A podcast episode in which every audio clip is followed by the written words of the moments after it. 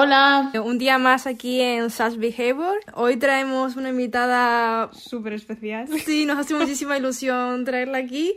Y, nada, ella es Laura Marcilla, eh, psicóloga sexóloga. Y, nada, en plan, nos hace mucha ilusión porque hace mucho que la seguimos en, redes, sobre todo en Twitter. Sí, que hace un montón de hilos de divulgación, sobre todo tiene uno que es increíble sobre orientaciones sexuales que nos encanta. Y cada poco tiempo me lo vuelvo a leer porque se me olvida la información y digo, tengo que refrescar. Tal cual. Y pues muy bueno es leerlo. Tal cual. Y, bueno, pues eso, que si te quieres presentar tú, Laura. Sí, o si quieres decir algo más, pero estamos encantadas de tenerte. Hola, Jo, pues muchas gracias por invitar nada, el, resumen es ese, psicóloga, sexóloga, Twitter me encanta, aunque es verdad que, bueno, ese, ese hilo que mencionas tiene ya como un año, un año y pico, hace, tengo que ponerme ya a, renovar los hilos, pero sí, bueno, o sea, básicamente eso y, y, muchas cosas de educación sexual, como podéis ver, porque es la parte que más me gusta de mi trabajo.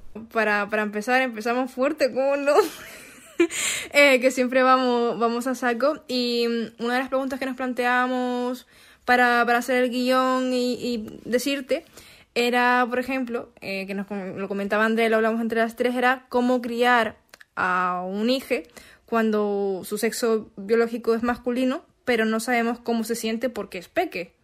O sea, cómo no... Mm, no encasillarle en un género nada más nacer, sino intentar criarle desde la neutralidad, digamos, ¿sabes? De que tenga, pues eso, de que no, no le llevemos ni por un lado ni por otro, como se hace tradicionalmente. Bueno, pues es todo un reto sobre todo por la sociedad, porque la sociedad te va a obligar, pues desde el momento en el que, por ejemplo, vas al registro civil y ya te hacen etiquetar a, esa personita como hombre o como mujer, pues te vas a encontrar muchas trabas.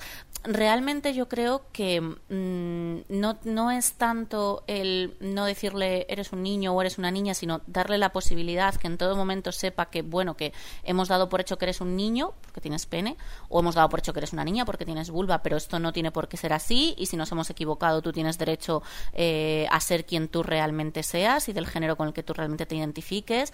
Se les puede incluso explicar desde que son pequeñitos y lo entienden fenomenal y lo entienden mejor incluso siendo pequeñitos de lo que lo entienden los adultos, que no hay solo dos géneros, eh, que hay que hay muchos más géneros, que mm, eh, por ejemplo esto se puede hacer contando fácilmente contando cuentos, incluso con la película de Pocahontas o con cualquier película que retrate culturas nativoamericanas se puede explicar, oye mira, pues en la época de Pocahontas, digo Pocahontas porque es una figura que, les suena, pues realmente había cinco géneros. Aquí parece que en nuestra sociedad nos dicen que hay niños y niñas, pero también hay personas que no son ni niño ni niña y, de verdad que yo he tenido muchos menos problemas en explicar esto a, a niños pequeñites que en explicárselo a personas adultas, porque una vez que ya se ha configurado nuestra manera de pensar es más difícil cambiarla. Y en cambio los niños, niñas y niños pequeños están acostumbradísimos a que que cada día les expliquen una cosa diferente.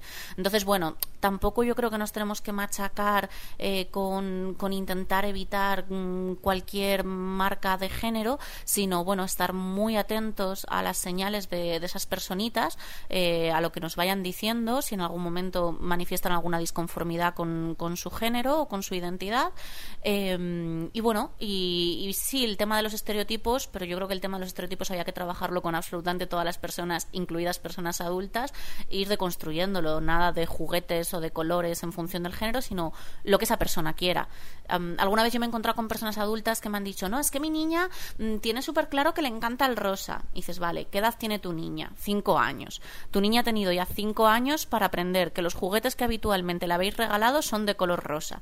Y ya ha hecho esa asociación y ya mm, tiene una preferencia por el rosa que no es eh, suya únicamente. Igual que las preferencias de todo el mundo. ¿Eh? que todas nuestras preferencias están muy influenciadas por la socialización.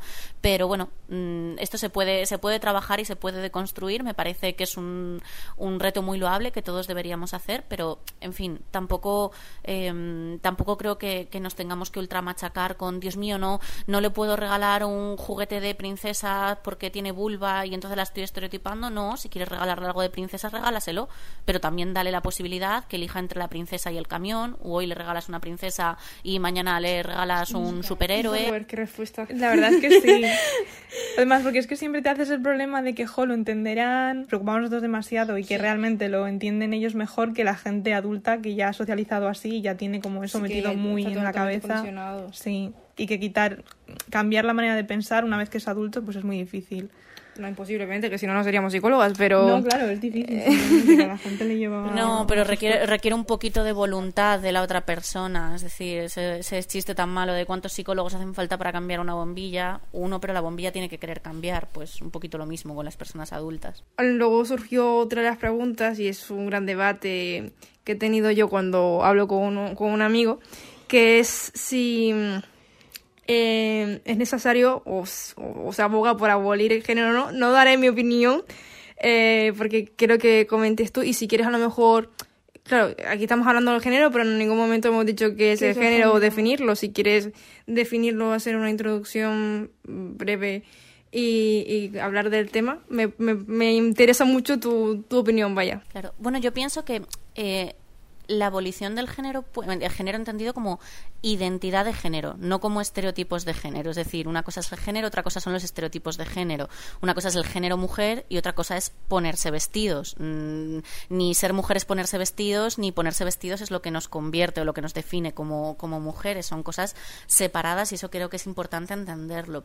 Eh, la abolición del género en tanto en cuanto a la excusa que utiliza la sociedad para crear desigualdades, sí puede ser deseable en algún momento. Lo que pasa es que no es algo que se vaya a conseguir fácilmente.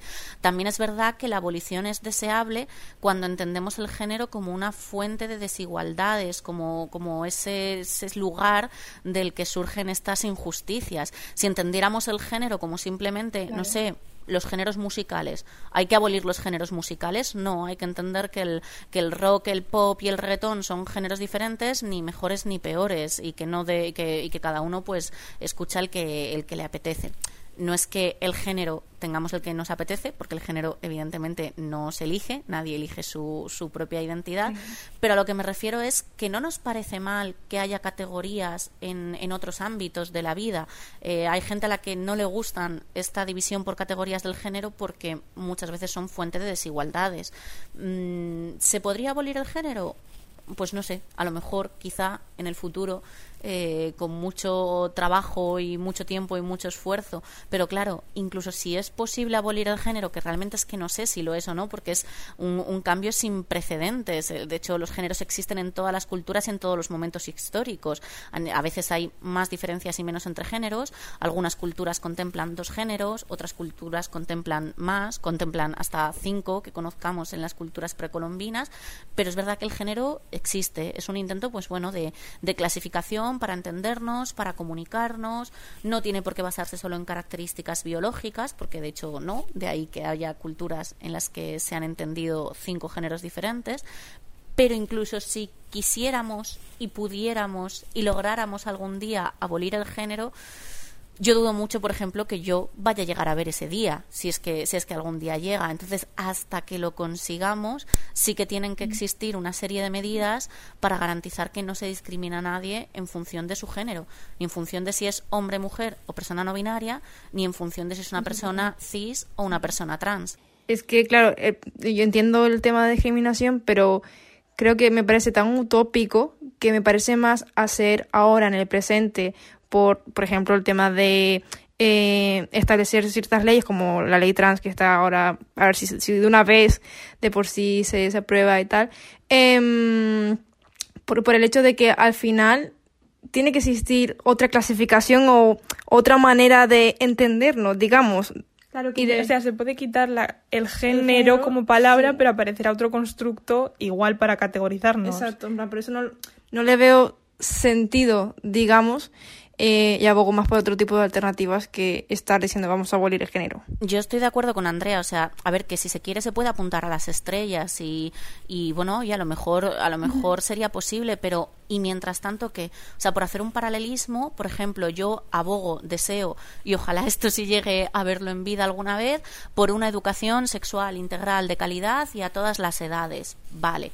Eh, está claro que ese modelo sería mucho más deseable y mucho más eficiente que lo que tenemos ahora de educación sexual. Yo soy muy crítica con el modelo de educación sexual que hay ahora mismo porque le veo muchos fallos a este sistema de poquitas horas, una intervención a lo mejor una vez al año, los temas cogidos con cuentagotas. Evidentemente, esto es mejorable, pero como un cambio a nivel educativo tan grande como este posiblemente no vaya a ocurrir ni mañana, ni el año que viene, ni dentro de dos años, o sea, con un poco de suerte dentro de dos años se está planteando esto y se está formulando una propuesta de ley, etcétera, etcétera. Pues estos cambios que llevan tanto tiempo, genial, apuntemos a las estrellas, pero mientras tanto vamos a intentar ir cubriendo las necesidades reales de las personas según el contexto actual, según lo que necesitan aquí y ahora. Bueno, pues vamos a cambiar un poco el tema más o menos y vamos a entrar un poco en terapia, tanto individual como de pareja, puede ser.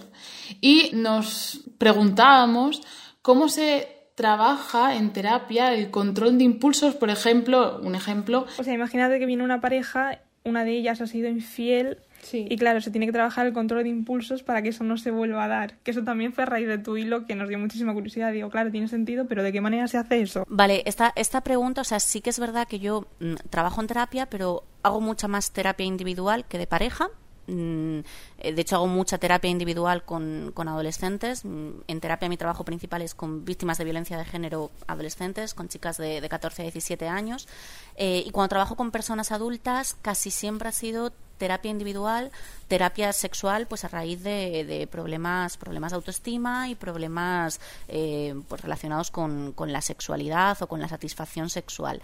En pareja, terapia de pareja he hecho solo en unas poquitas ocasiones y sí que es verdad eh, que siempre que lo he hecho, pues mm, iba a decir se ha dado la casualidad. No creo que sea casualidad porque, por lo que yo sé, hablando con, con el resto de compañeros míos, eh, es verdad que es el tema más recurrente eh, en terapia de pareja, que es más bien lo contrario, es más bien una falta de deseo, relaciones de largo recorrido, pues que a lo mejor después de 8, 10, 15 años, lo que sea, pues bueno, el deseo está un poco más adormecido, desentrenado y vienen a consulta intentando recuperar esto. Entonces, es verdad que yo personalmente, en, en mi propia experiencia, nunca he tenido que trabajar con esta situación de, eh, es decir, me sé la teoría, pero nunca he tenido que trabajarlo como para poder contar anécdotas de esto, de ¿vale? Sé cómo supuestamente se tendría que trabajar esto. También os digo que, como todo en la vida, de, la teoría a la práctica hay un trecho y, que, bueno, y que muchas veces no sabes lo que es la terapia de verdad y cómo se trabajan las cosas de verdad hasta que te encuentras con, con alguien en esa situación.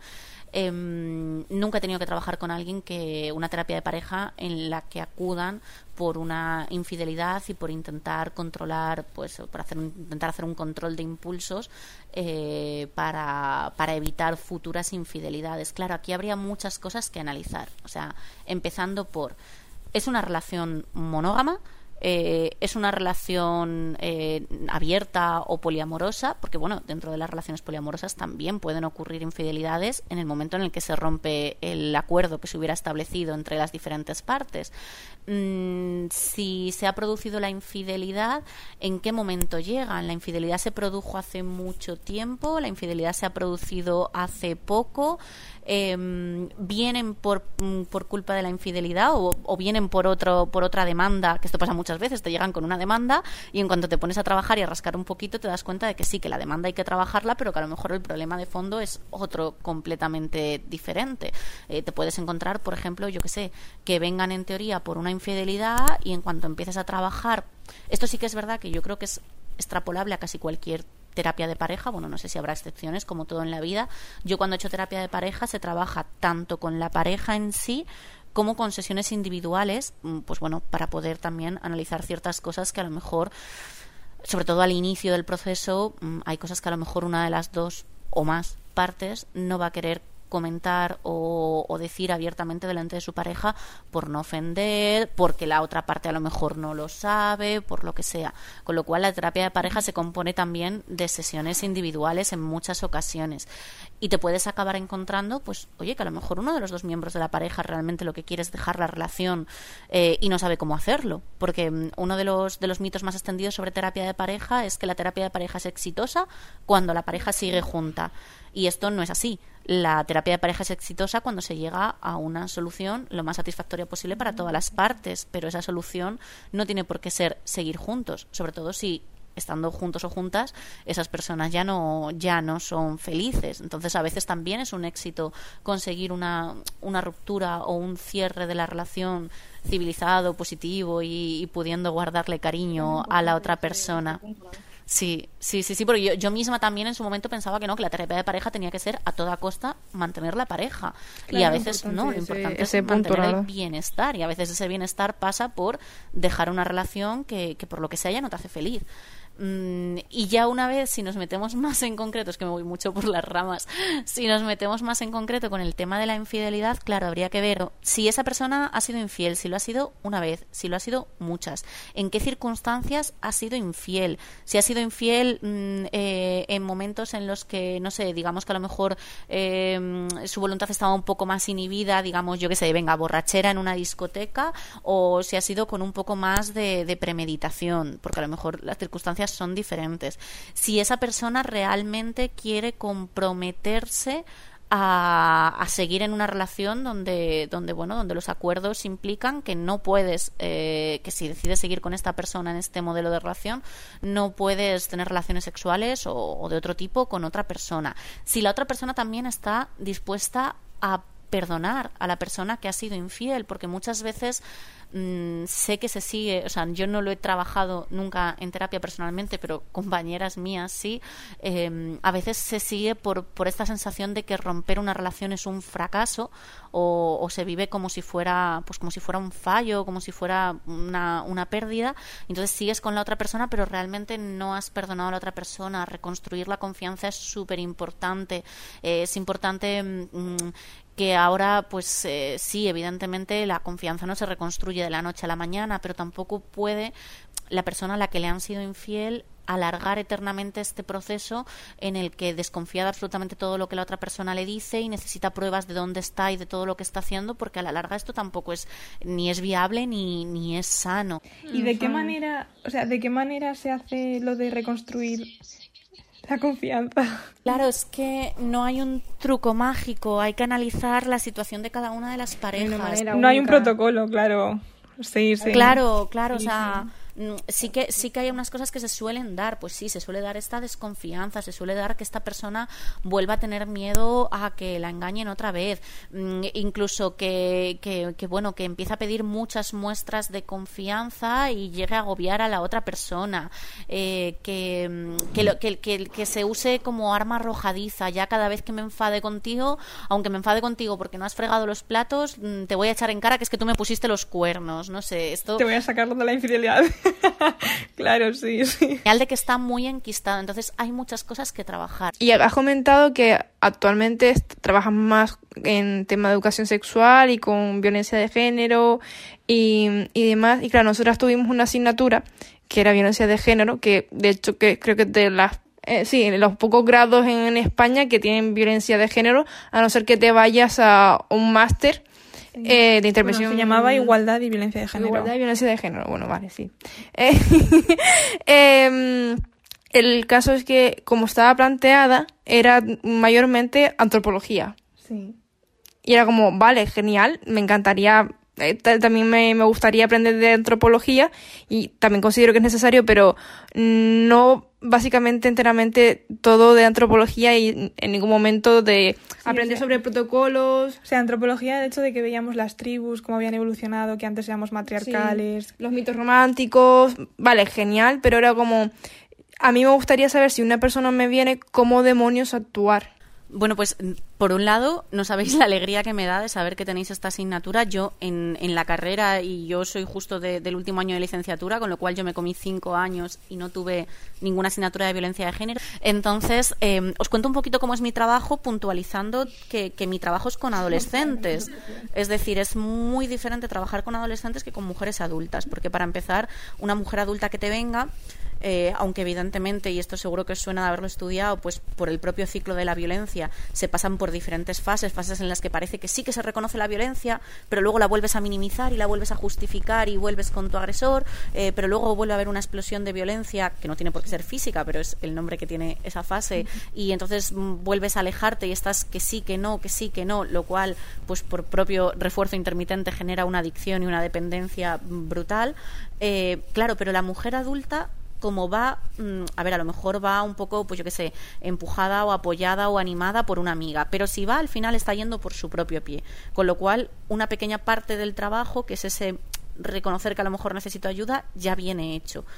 yo como trabajo con adolescentes, muchas de las adolescentes que me llegan no están ahí. Muchas adolescentes vienen porque los padres se han enterado y, las traen de las orejitas o, porque en el centro lo han detectado y las han, en el centro educativo lo han detectado, las han derivado, pero ellas vienen todavía muchas veces pues en, en una fase en la que en la que no son conscientes de todo lo que están viviendo. Entonces, eh, yo el trabajo lo empiezo siempre eh, reforzando mucho el vínculo, creando, creando vínculo con, con esa persona eh, que vaya desarrollando confianza en mí lo cual además con adolescentes supone un reto extra por lo siguiente, porque a pesar de, evidentemente ser psicóloga y como profesional, eh, lo que esa persona me cuenta en principio es confidencial, digo en principio porque al ser una menor Mm, cualquier cosa que detectemos eh, que pueda afectar a, su seguridad, a su salud o, a, su, a su situación, eh, la tenemos que contar a los padres. Entonces, claro, esto lo dificulta porque me tienes que contar, tengo que conseguir que confíes en mí y que me cuentes tus cosas más íntimas, pero a lo mejor en el momento en el que me dices que has vuelto a quedar con tu exnovio, que en teoría habíais cortado, tengo que informar a tus padres porque vuelves a estar en riesgo de, sufrir algún tipo de, agresión. Entonces es, es, todavía un reto más complicado a veces mm, construir este vínculo y mantener este vínculo cuando sí confían en ti, pero a lo mejor en un momento algo que te cuentan tienes que informar de ello. Oye, la, la niña se está autolesionando. Oye, me ha dicho que ha dejado de comer. Habría que, habría que llevar la salud mental para evaluar si, si puede que esté teniendo algún trastorno de la conducta alimentaria. En fin, es complicado. Es muy bonito, también os lo digo, yo cuando, cuando empecé a trabajar, los prejuicios que yo misma tenía, pensaba que esto iba a ser un mar de lágrimas, que Dios mío, que yo iba a volver destrozada todos los días a mi casa de trabajar con niñas que estaban en esta situación y, y a ver, hay momentos duros. Y te cuentan a veces cosas que, que casi te hacen perder la fe en la humanidad porque es como puede haber tanta gente mala y gente mala incluso a edades tan tempranas. Pero también es súper bonito porque son chicas pues súper fuertes, súper potentes, son inteligentes, son divertidas, mm, los grupos hacemos un montón de piña y nos lo pasamos muy bien, no es, no es estar a lágrima viva contando problemas, ¿no? También tiene mucho trabajo de, de potenciar la autonomía, de empoderarlas, de que recuperen su autoestima, de reparar el daño. Entonces también, también tiene partes muy bonitas. Se suele empezar trabajando con esto de crear un vínculo para que ellas se sientan a gusto, para que estén dispuestas a venir. Posteriormente, que vayan reconociendo, que vayan identificando que lo que les ha pasado es violencia, y que ellas han sido víctimas de violencia, cosa que cuesta mucho porque, ostras, es que no es agradable ponerte la etiqueta y decir, yo he sido una víctima, y menos con, con el estereotipo, con la imagen que hay a veces de la víctima, que parece que es que si eres víctima es que o eres tonta o no has sabido defenderte o es que un poco te has dejado, todo mentira, por supuesto. Exacto, entonces, bueno, pues eh, que vayan identificando que sepan protegerse, esto porque además muchas veces vienen y todavía están con la pareja, o vienen en una ruptura, pero lo vuelven a arreglar con la pareja al cabo de unas semanitas, y más en la adolescencia, que, que bueno, que se vive todo muy intensamente, que además eh, la, lo que más importa es el grupo de iguales y la pareja, mucho más que, que la familia y que, y que el resto de, de grupos adultos. Eh, entonces, bueno, identificarlo, que sepan protegerse, sobre todo si, pues bueno, si, si están en, una, en un momento eh, de, su situación de su contexto, en el que puede que todavía estén en riesgo de sufrir algún tipo de agresión. Y luego ya, pues poquito a poco, empezar a reparar el daño, reconstruir la autoestima, que aprendan a detectar las primeras señales de violencia de género, porque por desgracia no es infrecuente que salgan de una relación de violencia de género y al cabo de un tiempo, cuando empiecen otra relación, también sea de violencia de género. Y además no es extraño, primero, porque lo han normalizado, con lo cual no les saltan las alarmas de esto no debería estar pasando. Y si a lo mejor vienen de, de una relación en la que ha habido una violencia brutal, muchísima violencia sexual, muchísima violencia física, pues a lo mejor ahora están con una persona que no las viola y no las pega y solamente hay violencia psicológica y humillaciones y claro en comparación parece parece que este es bueno. Parece parece que este no es tan malo como el anterior. Es como si sales de una piscina que está a 20 grados y te metes en una que está a 25 parece que esta está más calentita. Oye sigue sin estar caliente pero es que no está tan fría como la anterior. Es que no es tan malo. A mí me han llegado yo he llegado a escuchar frases que dices claro pones cara de póker y poco a poco vas intentando que coja conciencia de, de, de qué es lo que hay detrás de lo que ha dicho. Pero Laura es que este, es que es súper bueno, es que tú no sabes lo bueno que es, es que nunca me ha obligado a acostarme con él cuando no he tenido ganas. Y claro, este es su, su, su nivel, su umbral de lo que para ellas es súper bueno. bueno, pues situaciones muchísimas. De una chica a la que el novio la intentó atropellar y ella sentía que era culpa suya, que la hubiera intentado atropellar. Eh, otra chica que además eh, tardamos mucho tiempo en empezar a poder trabajar con ella porque aquí en Andalucía, por protocolo, cuando son menores de 16 años, necesitamos la firma, el permiso de ambos padres, de ambos progenitores. Mm, a partir de los 16 nos basta con la firma de solo uno de ellos. Bueno, pues una de las chicas con las que estuve trabajando, el padre era gitano y por bueno, pues por cómo entendía mm, las relaciones y por la forma de verlo del padre, eh, no pudimos empezar a atenderla hasta que cumplió 16 años y pudo venir solo con la firma de la madre, porque si el padre se hubiera enterado de que la niña había sufrido abusos sexuales y por lo tanto, visto desde esta cultura, eh, había perdido su honra, es decir, ya, entre comillas no era virgen, virgen entre muchísimas comillas, ya sabéis que, la virginidad no existe, eh, pero si el padre se hubiera enterado, mm, la hubiera echado de casa y la hubiera obligado a irse a vivir con su agresor, con el que le había quitado la honra con lo cual no pudimos informar al padre precisamente para proteger a la menor y no pudimos empezar a tratar a la menor hasta que cumplió 16 años. Pero sí que me gustaría, ya, ya que estás aquí, em, por ejemplo, preguntarte si de lo que te apetezca, ya sea de psicología, de sexualidad, eh, de novela que te estés leyendo ahora y te digas, pues te la recomiendo.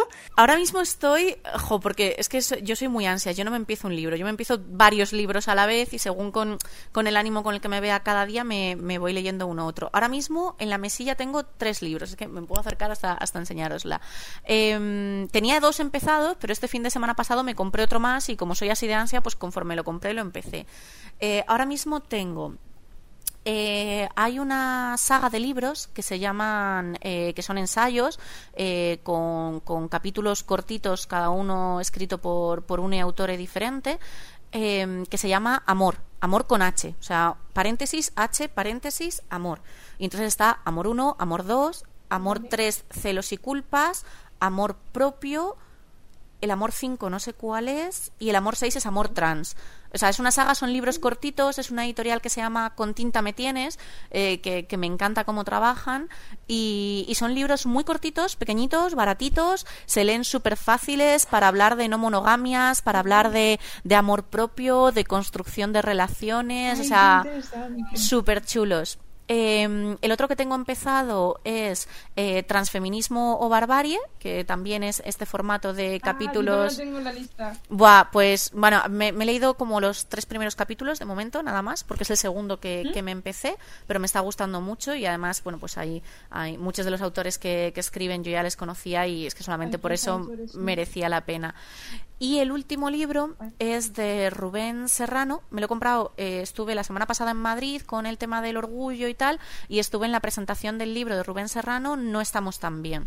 Y son básicamente, em, los capítulos están divididos, son experiencias, situaciones de personas del colectivo LGBT eh, y de las violencias cotidianas o no tan cotidianas que han sufrido y los capítulos están divididos, pues, por ejemplo, el primer capítulo es la casa, o sea, cómo has vivido tú el ser LGBT y las violencias por ser LGBT dentro de tu, de tu propia casa, dentro de la escuela, dentro, de, mm, eh, dentro del sistema penitenciario, eh, dentro de los sistemas de salud. El último, de hecho, es en el diván. Estoy deseando llegar al último capítulo porque va a ser, pues eso, el, el tema de, de, la psicología.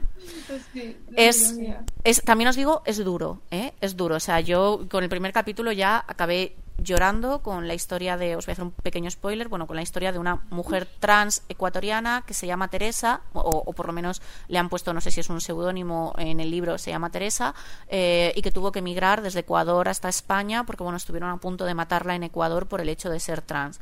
Y entonces, claro, te cuenta ella con sus propias palabras su historia y, bueno, pues yo tuve que parar un poquito, beber agua y luego retomarlo porque de verdad, o sea, es duro pero creo que es estas cosas que dices, vale, es duro, pero es necesario. Como esos documentales que te, que te, que te dan la vuelta a las tripas, pero, mm, pero tienes que pasar por ello porque es que es la realidad, porque es que no querer leerlo o no querer reconocerlo es simplemente mirar para otro lado. A nivel de psicología, eh, bueno, me regalaron en su momento, y recuerdo que me marcó, pero esto todavía cuando estaba haciendo yo la carrera, el libro de Oliver Sacks, el de un antropólogo en Marte y, y me gustó me gustó mucho. Ya no lo recuerdo bien. Sí recuerdo que era eh, que eran diferentes casos con los que él había trabajado. Uno era una veterinaria que tenía que tenía autismo. Em, otro un pintor que a raíz de un accidente dejó de percibir los colores por una por una lesión en no me acuerdo qué núcleo del cerebro. Y, y recuerdo que en su momento me pareció súper interesante y así de los últimos que yo me haya leído, eh, porque creemos en mierdas, de Ramón Nogueras. Que, que, que, me parece súper necesario y además a mí me ha venido muy bien porque claro yo me frustro mucho con, con la gente que, que le pones 20.000 pruebas delante y sigue sin, sin, sin cambiar de opinión. Entonces, esto me, me, ha ayudado un poquito bueno, a entender el fenómeno y a decir, vale, no es culpa mía, no es que yo lo esté haciendo mal, es que esta persona, da igual lo que le pongas por delante, no, no, va, no va a dar su brazo a torcer. Hay uno, ya os digo, de una ginecóloga sexóloga que se llama Miriam Aladib y que tiene un libro que se llama Hablemos de vaginas, que me parece fantástico. O sea, es que todas las personas que tenemos vagina y posiblemente las que no la tienen también, deberíamos leernos ese libro. De, de Erika Irus está el libro eh, Yo menstruo un manifiesto, que también además te lo lees volando, porque además la tía tiene ese puntito, aunque es un ensayo, tiene ese puntito de, de humor y de sarcasmo y tal que, que, te engancha. Y también mm. duro pero necesario y muy bonito el libro El Imen y el Hijab, que, que junta todo el tema del feminismo y la sexualidad, pero en la cultura árabe. ¡Hala, qué interesante eso! Joder, Laura, la lista se me va, se me va. Joder. ya no sé qué prioridad dar, de verdad. Wow. Pues, jo, pues. ha sido un placer, de verdad. O sea, escucharte y tenerte aquí con nosotras.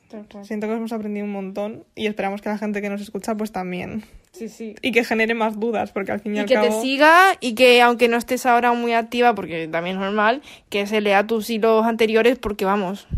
Hay contenido para rato, o sea y que te vean en, por ejemplo, en la entrevista que te hicieron en y que también se trataron temas muy guays, o no sé si Adri subió a algún sitio en YouTube a lo del poliamor, que también me gustó mucho, o sea, cualquier participación tuya, mmm, que la vean, vaya.